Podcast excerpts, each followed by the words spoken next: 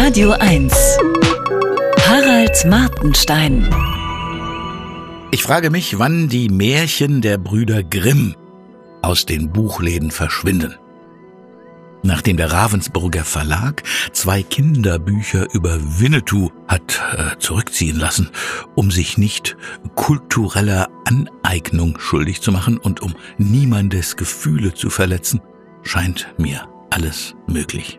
Es gibt keine Satire mehr, die nicht morgen Wirklichkeit sein könnte. Das Märchen Hänsel und Gretel zum Beispiel transportiert zweifellos ein veraltetes Frauenbild. Mit der Hexe, die sich dem sexistischen Blick verweigert und deren Aussehen deshalb als hässlich gelesen werden soll, und der bösen Stiefmutter, einer im Grunde modernen Frau, die von den Grimms auf eine Mutterrolle festgelegt werden soll und trotz ihres Ehrgeizes nicht Karriere machen darf.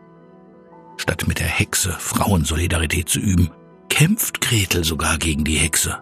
Nur um einen Jungen zu retten, den Hänsel.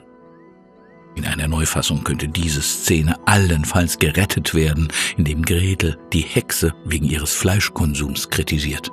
Immerhin will sie den Hänsel essen. Was äh, klimapolitisch gar nicht geht, ist der mit Holz geheizte Ofen, in dem die Hexe verbrennt. Gretel muss die Hexe begraben, um sie klimafreundlich zu kompostieren. Zur Winnetou-Affäre ist eigentlich alles geschrieben. Das was die Vergangenheit von der Gegenwart unterscheidet, ist ihre Eigenschaft, nicht heutig zu sein. Zu erwarten, dass einem im Leben niemals ein Unbehagen beschleicht, wegen des Wortes Indianer etwa, ist infantil. Karl May war das Gegenteil eines Rassisten, er hat die Indianer sogar idealisiert. Kultur ist fast immer Vermischung und Austausch. Wer gegen kulturelle Aneignung kämpft, sagt also Nein zur Kultur insgesamt. Sprachpolitische Vorschriften erinnern an Putin, der für den Krieg in der Ukraine das Wort Krieg verboten hat. Alles gesagt. Aber wie soll es weitergehen? Worauf wird das am Ende hinauslaufen? In einem Artikel von Benedikt Neff für die NZZ habe ich eine Antwort gefunden. Die Aktivisten wollen nicht, dass der Westen sich andere Kulturen aneignet oder sich vermischt.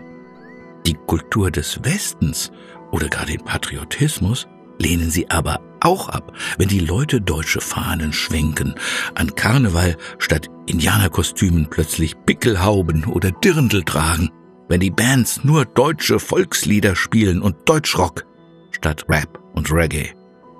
Das wäre ihnen sicher auch nicht recht.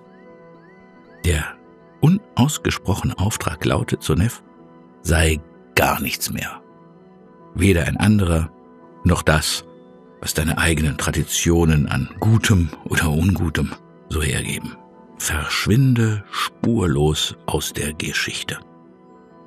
Das Endziel dieser Kulturrevolution ist eine Welt, aus der alles, was man als westlich identifizieren könnte, weggecancelt ist. Einschließlich der Ideen der Aufklärung.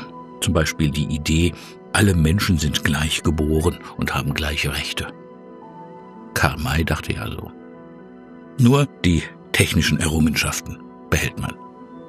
Unter Westen verstehe ich natürlich nicht die NATO, sondern das, was mit den alten Griechen angefangen hat.